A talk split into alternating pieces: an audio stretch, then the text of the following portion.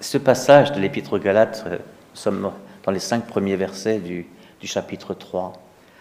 Je l'ai déjà beaucoup commenté dans le cadre du renouveau charismatique. J'en ai, j'en ai beaucoup parlé. Ce qui est incroyable, frères et sœurs, et nous devons absolument écouter ce message de Saint Paul. Ce qui est incroyable, c'est que ce que Paul décrit, ça se soit déjà passé de son temps. Vous vous rendez compte? Ce sont tous des fils de la Pentecôte. Ils se connaissent entre eux. Ah, tu étais aussi. Ils peuvent encore en parler, vous voyez. Du, temps de Paul, ça s'est passé. Alors les Galates, alors, euh, en fait, on ne sait pas bien où il a, la Galatie, c'était pas un pays à cette époque-là qui était si, bien circonscrit. C'est quelque part au, nord, au nord de, l'Asie mineure. Et là, il y avait toutes sortes de gens avec, différentes religions, beaucoup de paganisme, mais il y avait aussi, des, petites cellules chrétiennes. Mais alors, vous savez comment ça s'était passé, la première évangélisation? Euh, les, gens ont quitté Jérusalem, euh, les, représailles de persécution n'ont pas tardé. Du coup, je dirais grâce à l'occasion de cela, eh bien, euh, beaucoup de ces chrétiens nouvellement effusés, nouvellement remplis de Saint-Esprit, sont allés annoncer partout où ils passaient cette bonne nouvelle de Jésus crucifié, mort et ressuscité, et qui, avait promis qu'il enverrait l'Esprit, et l'Esprit est venu. Voilà, ils annonçaient ça. Et derrière, venant de Jérusalem, il y a d'autres ambassadeurs d'un autre christianisme déjà naissant, qui étaient plutôt judéo-chrétiens, et qui disaient, cela, ça, ne se peut pas. Il faut quand même un peu de loi. Hein. Il, faut que, il, faut, il faut quand même que les gens obéissent à, la, à la, loi de Moïse. Euh, voilà, par exemple, qu'ils soient circoncis. Donc pour être chrétien, il faut aussi faut être circoncis. Et puis ensuite, on obéit euh, à un certain, euh, à des extraits de la, de la Torah, de la loi de Moïse, etc. Ils ont, ils ont beaucoup codifié tout cela, et, notamment en remettant à l'honneur l'appartenance à un peuple, donc la circoncision, c'est dans la chair, voyez. Donc, comme, un juif pourra dire je suis juif, et c'est inscrit dans ma chair. Deuxième chose, c'est l'obéissance à la loi qui permet d'avoir des, mérites, hein, donc d'être sauvé. Et puis, c'est le salut par les œuvres. Le salut par l'obéissance à la loi et le salut par les œuvres. Allez chercher au milieu de ça le salut par la foi, le salut par la mort et la résurrection de Jésus. On comprend mieux pourquoi Paul a dit si énergiquement au chapitre précédent, au chapitre 2, au verset 20, Et moi, si je vis tel que vous me voyez vivre, ce n'est plus moi, mais c'est le Christ qui vit en moi. Cherchez la loi là-dedans. C'est le Christ qui vit en moi. Ma vie présente dans la chair, la chair. Je la vis dans la foi, la foi, au Christ qui m'a aimé et s'est livré pour moi. Et vous avez la croix. Il n'a pas juste dit ça comme ça, parce qu'il y avait un week-end charismatique, il a donné son témoignage. Il a dit ça dans un, dans un environnement conflictuel, où des gens enseignaient qu'on n'était pas sauvé comme ça qu'il fallait quand même observer la loi. Et ça, c'est arrivé dès les tout débuts du christianisme, dès les tout débuts de l'évangélisation, de l'expansion du christianisme. Donc un conflit entre la loi qui sauve et les œuvres de la loi, et puis la foi qui sauve. Et les chrétiens, Saint Jacques en particulier, dit, et puis les œuvres de la foi. Hein. Euh, si tu as la foi, il faut que ça se voit. Hein, voilà. Mais ce n'est pas tes œuvres qui sauvent, c'est ta foi c'est-à-dire l'attachement à Jésus, une relation vivante. La différence entre les deux, frères et sœurs, c'est pas juste une option intellectuelle. Ah, ça, ça me plaît bien, ça. Tel que je suis fait, moi j'ai besoin de savoir, comme dit Alors que du côté du christianisme, en fait, on ne sait jamais. Aime et fais ce que tu veux. L'amour, c'est l'accomplissement de la loi. Qu'est-ce que ça veut dire tout Bon, voilà. La différence entre les deux, c'est quoi? C'est le Saint-Esprit. Et c'est le Saint-Esprit, c'est marqué dans le texte. Au commencement, vous comptiez sur l'Esprit. Ça, c'est ma traduction qui n'est pas belle. Comment ça se fait que vous ayez commencé dans le Saint-Esprit pour finir dans la chair? Ça, c'est la traduction de la Bible de Jérusalem. Comment est-ce possible que vous ayez commencé dans le Saint-Esprit? Là, vous prenez la Pentecôte, là, vous prenez votre effusion du Saint-Esprit, là, vous prenez l'actualisation de votre baptême. Hein. Mais sauf que le baptême des petits-enfants, on n'est pas conscient. Donc le jour où vous avez fait votre, votre baptême, en disant, OK, moi, je veux être conduit par l'Esprit Saint et connaître la liberté que donne d'être conduit par l'Esprit Saint, reprenez toujours l'Épître aux Galates au début du chapitre 5. Hein. Eh bien, comment ça se fait que vous avez commencé comme ça et que maintenant vous finissiez dans la chair? Alors c'est là que Paul, il fait une, interprétation audacieuse qui semble dire ceci. La chair, la chair c'est notre humanité telle qu'elle, euh, je dirais, brute de décoffrage, hein, la chair. Pas sauvée, pas glorifiée, telle qu'elle est. Un homme, une, humanité, euh, la condition humaine. Hein. Souvent même je traduis par l'humaine condition. Ça, fait, hein, ça, suggère un peu plus de misère ça. Condition humaine, c'est Malraux, c'est magnifique, quoi, condition humaine. L'humaine condition, c'est plus humble.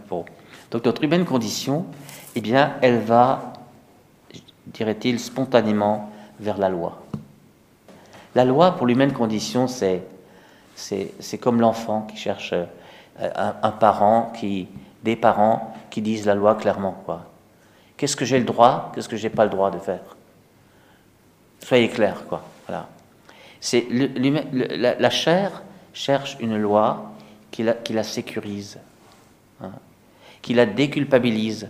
Parce que si je ne sais pas exactement ce que, ce que j'ai à faire, ce qui est permis, ce qui est interdit, je risque de me culpabiliser pour tout. En allant à droite, je me sens coupable de ne pas être allé à gauche. Peut-être que le Seigneur m'a préparé quelque chose à gauche, et moi, comme un imbécile, je vais à droite. Voyez, bon.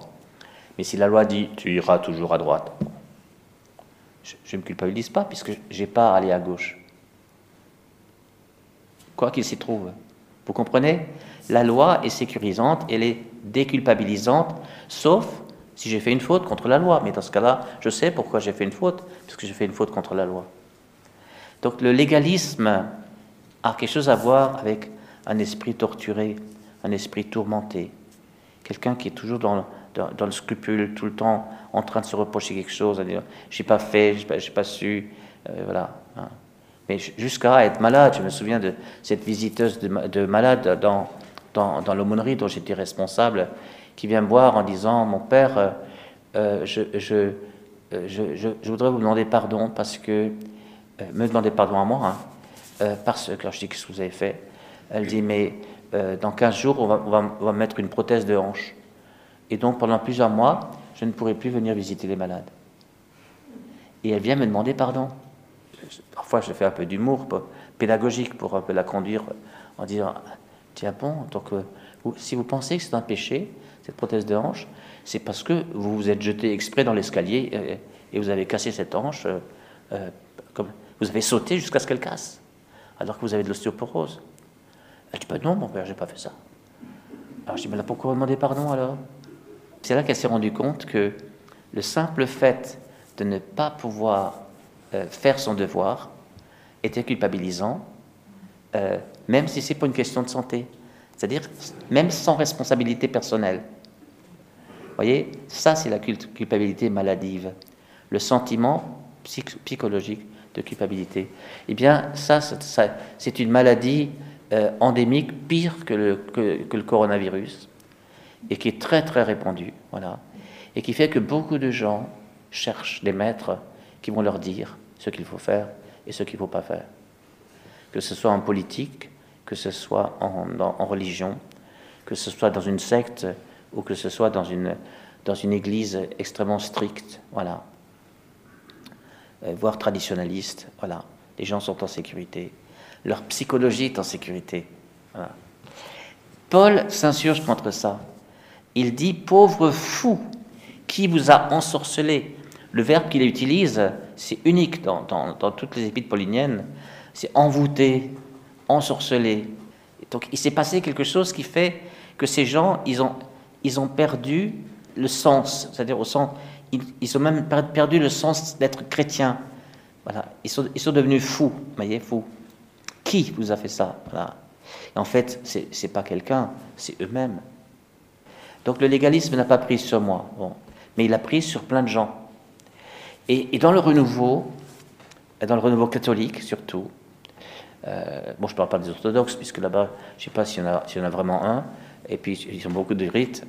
tous les rites peuvent devenir des idoles et peuvent conduire au légalisme, tous les rites. C'est le danger des rites. Les, rites, c'est quelque chose de merveilleux.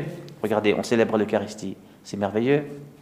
Mais et dans l'Eucharistie, il y a des tas de, de, rites, comme les, offrandes, le pain, le vin, le mélange de l'eau avec le vin, c'est plein de rites. Mais si un jour quelqu'un, ça m'est arrivé, quelqu'un me dit, euh, ton Eucharistie, ça n'allait pas tout à fait parce que euh, tu n'avais pas le, le pouce au bon endroit au moment où tu as versé l'eau dans le vin. Est-ce qu'il faut mettre le pouce au-dessus, le pouce en dessous?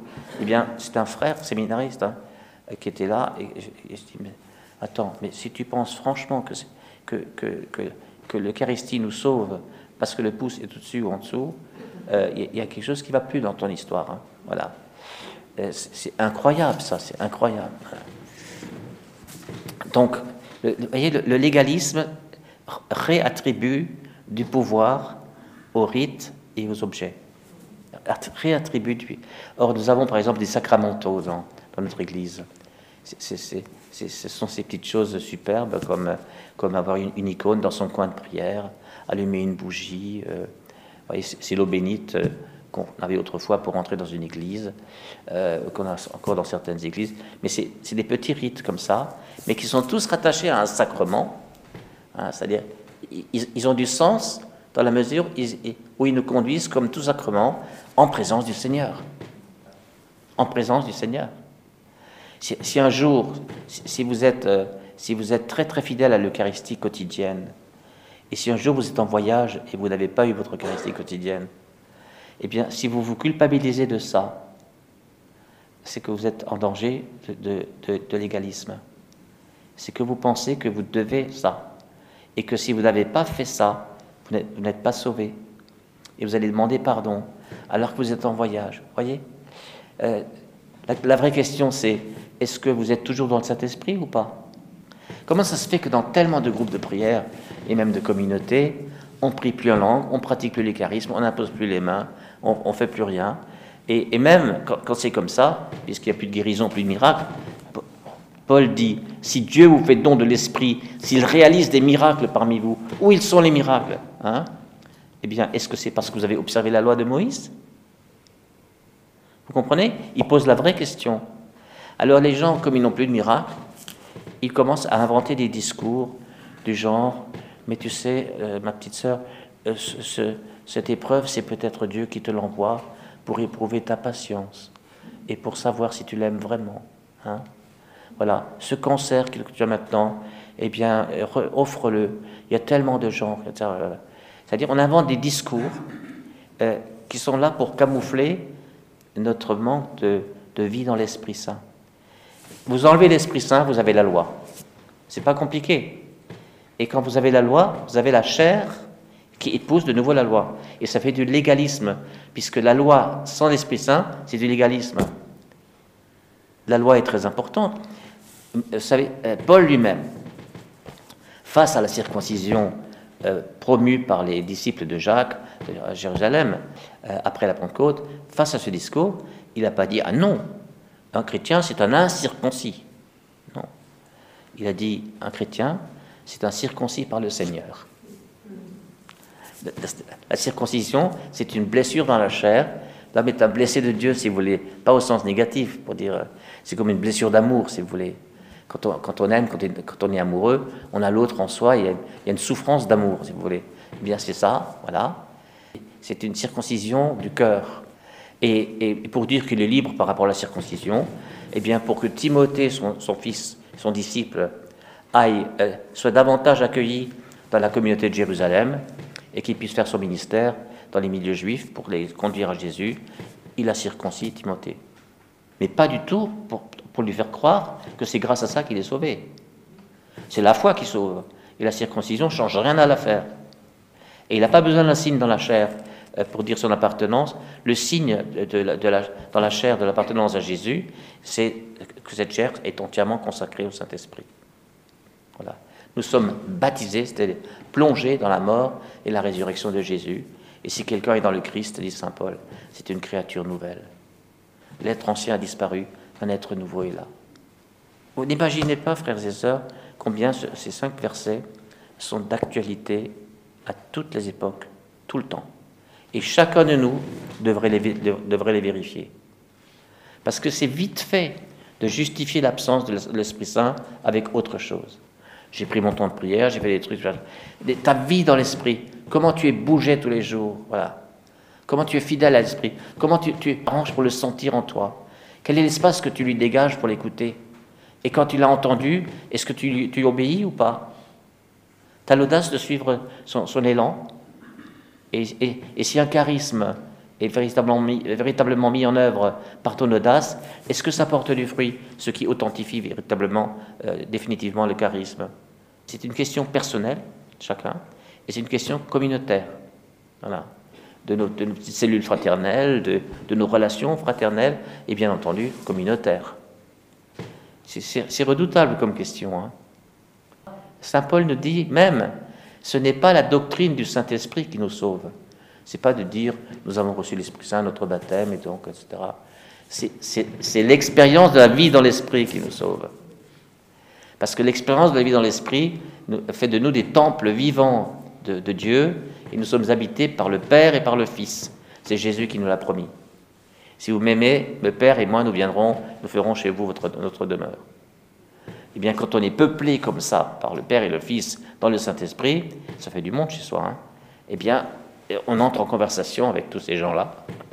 Et ça fait une conversation intérieure de laquelle débouche forcément euh, une action. Une parole et une action. Vous voyez?